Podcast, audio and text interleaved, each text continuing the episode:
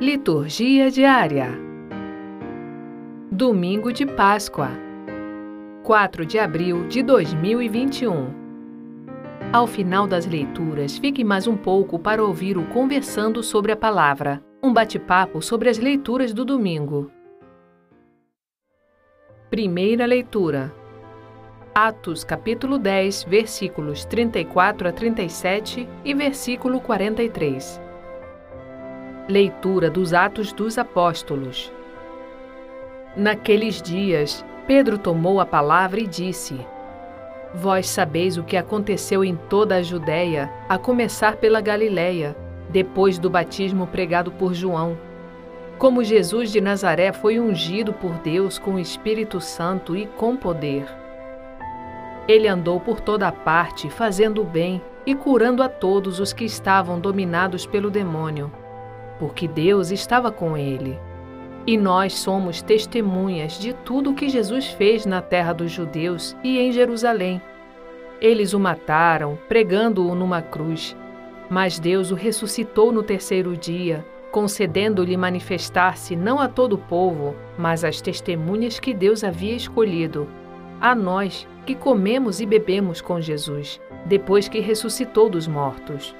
E Jesus nos mandou pregar ao povo e testemunhar que Deus o constituiu juiz dos vivos e dos mortos. Todos os profetas dão testemunho dele. Todo aquele que crê em Jesus recebe em seu nome o perdão dos pecados. Palavra do Senhor. Graças a Deus. Salmo Responsorial 117 este é o dia que o Senhor fez para nós. Alegremo-nos e nele exultemos. Dai graças ao Senhor, porque Ele é bom. Eterna é a sua misericórdia. Casa de Israel, agora o diga: eterna é a sua misericórdia. A mão direita do Senhor fez maravilhas. A mão direita do Senhor me levantou. Não morrerei, mas ao contrário viverei, para cantar as grandes obras do Senhor. A pedra que os pedreiros rejeitaram torna-se agora a pedra angular. Pelo Senhor é que foi feito tudo isso. Que maravilhas Ele fez a nossos olhos. Este é o dia que o Senhor fez para nós. Alegremo-nos e nele exultemos.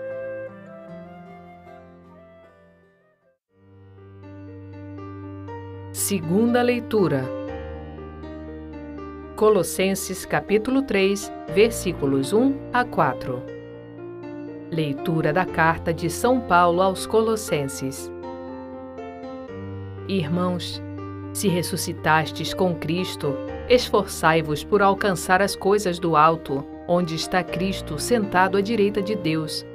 Aspirai às coisas celestes e não às coisas terrestres. Pois vós morrestes e a vossa vida está escondida com Cristo em Deus. Quando Cristo, vossa vida, aparecer em seu triunfo, então vós aparecereis também com Ele, revestidos de glória. Palavra do Senhor. Graças a Deus.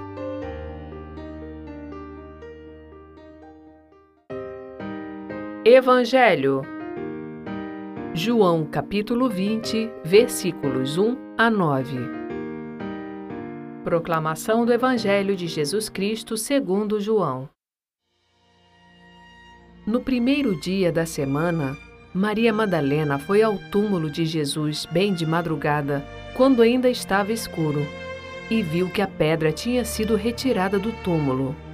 Então, ela saiu correndo e foi encontrar Simão Pedro e o outro discípulo, aquele que Jesus amava, e lhes disse: Tiraram o Senhor do túmulo e não sabemos onde o colocaram. Saíram então Pedro e o outro discípulo e foram ao túmulo. Os dois corriam juntos, mas o outro discípulo correu mais depressa que Pedro e chegou primeiro ao túmulo. Olhando para dentro, viu as faixas de linho no chão, mas não entrou. Chegou também Simão Pedro, que vinha correndo atrás, e entrou no túmulo. Viu as faixas de linho deitadas no chão e o pano que tinha estado sobre a cabeça de Jesus, não posto com as faixas, mas enrolado num lugar à parte. Então entrou também o outro discípulo que tinha chegado primeiro ao túmulo. Ele viu e acreditou. De fato, eles ainda não tinham compreendido a Escritura, segundo a qual ele devia ressuscitar dos mortos. Palavra da Salvação. Glória a vós, Senhor.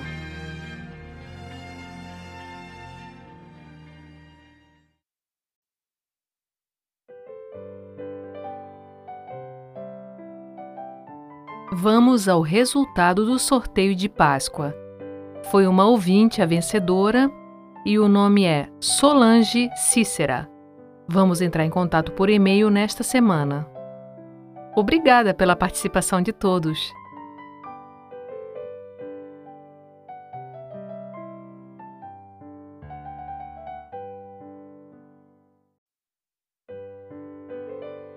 Tem início agora o Conversando sobre a Palavra, com Antônio Santoro.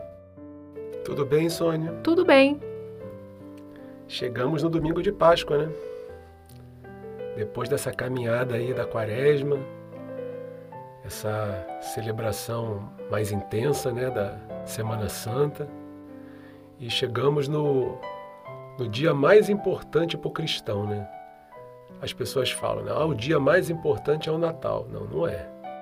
O dia mais importante é a Páscoa, porque, como diz Paulo numa das cartas, e eu acho essa uma frase assim fantástica, ele diz que se Cristo não tivesse ressuscitado, olha a afirmação que Paulo faz.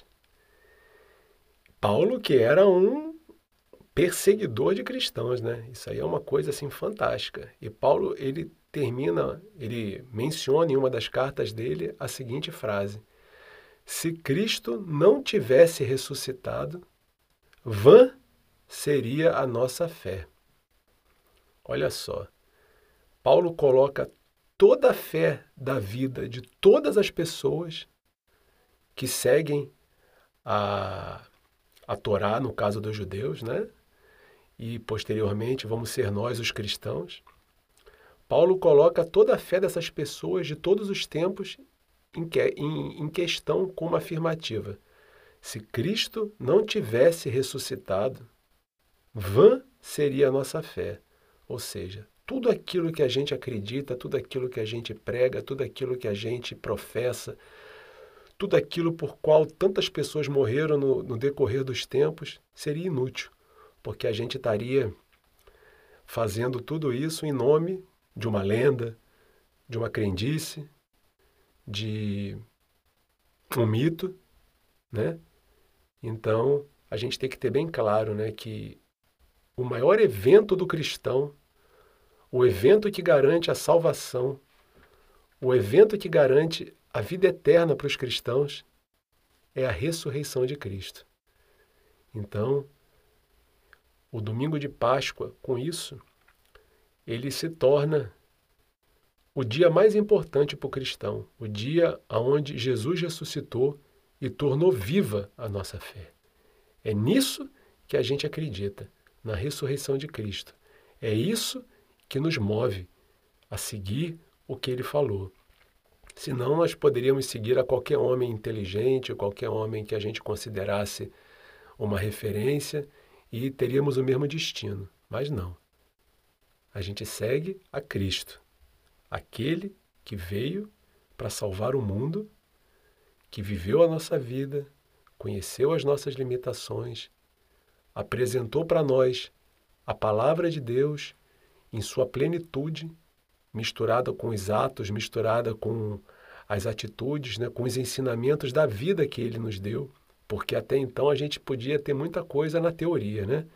Ah, mas isso é difícil. Ah, mas isso eu não consigo. Isso aí é porque ele é Deus.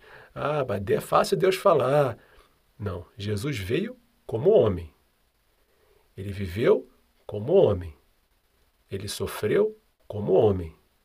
Mas ele ensinou as coisas de Deus e deu o exemplo de que ele, como homem, conseguiu executar. E se ele conseguiu, nós com a ajuda que ele prometeu que teríamos sempre dele, também vamos conseguir. Eu queria relembrar que nessa semana, na, na sexta-feira, no podcast de, de sexta-feira, a primeira leitura foi é, dos Atos dos Apóstolos, né?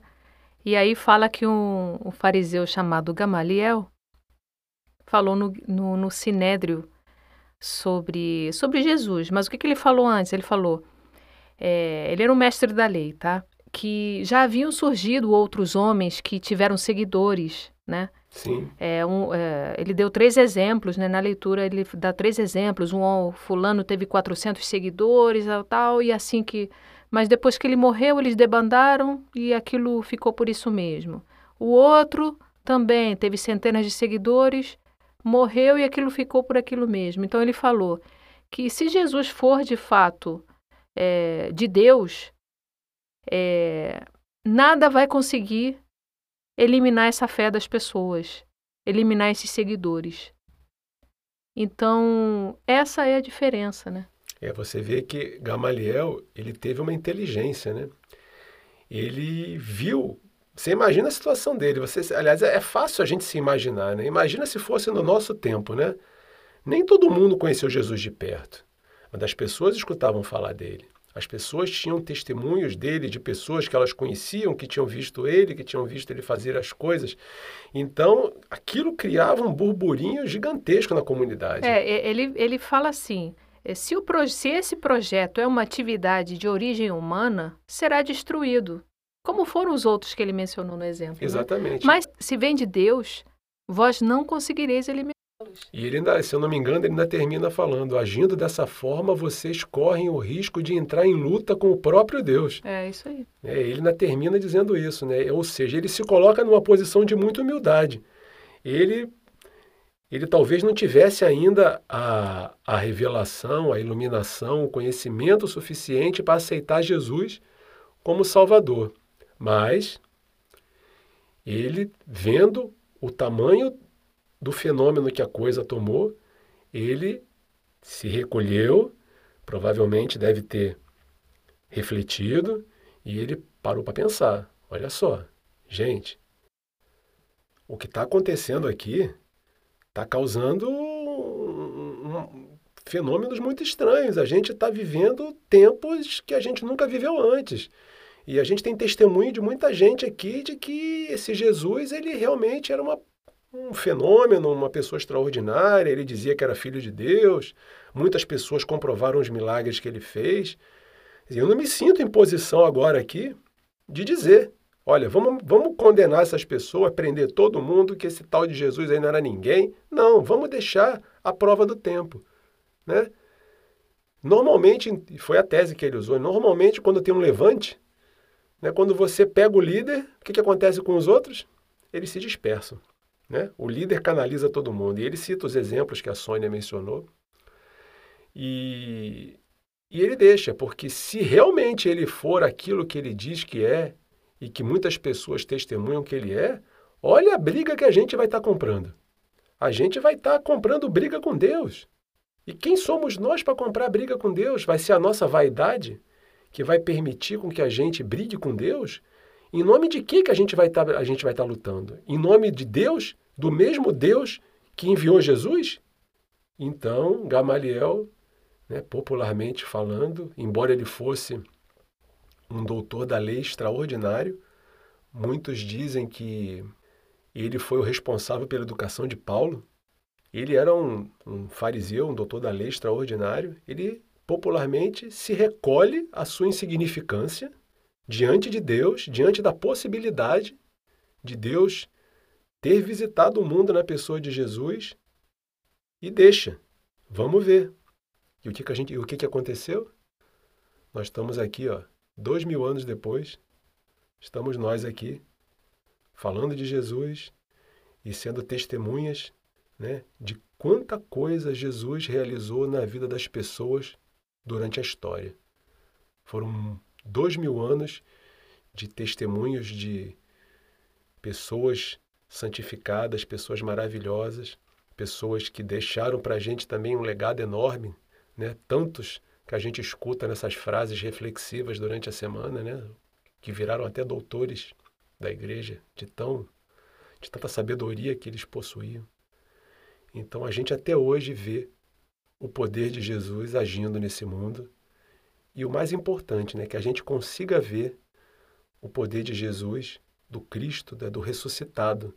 Nesse dia é bom que a gente realce isso, né, que a gente consiga ver o poder de Cristo ressuscitado que prometeu que ia ficar conosco, prometeu que ia ficar nos nossos corações, prometeu que não ia nos abandonar, prometeu que estaria conosco até o fim dos tempos.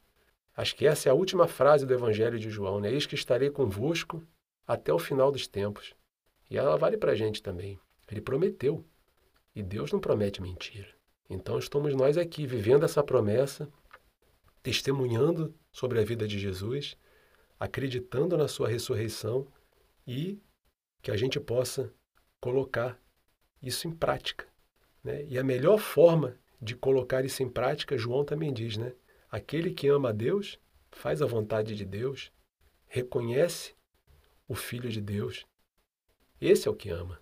Então, que a ressurreição de Cristo possa nos dar, particularmente nesse dia de hoje, mas em todos os dias do ano, a certeza dessa presença, embora invisível, dessa presença sensível de Deus dentro dos corações de cada um de nós. Obrigada, Antônio, por essas palavras. Vamos encerrar por hoje o Conversando sobre a Palavra e convido a você a continuar ouvindo nosso podcast nos dias de semana, né? Amanhã estaremos aqui de novo. Eu sempre libero o podcast bem cedo, às três da manhã, três, quatro horas da manhã, porque eu sei que tem gente que acorda muito cedo para trabalhar e que pode já querer ouvir a, a palavra, né? E nós criamos também essa semana o, o canal no YouTube. O canal no YouTube tem as, a, o podcast só do domingo. Aos domingos a gente coloca o, o podcast lá no YouTube.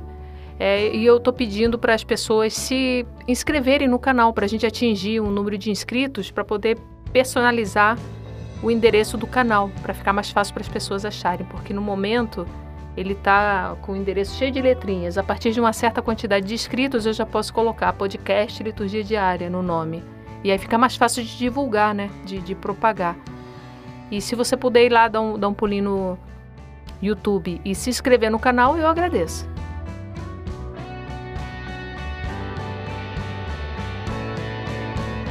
O podcast também pode ser colocado no site das paróquias gratuitamente.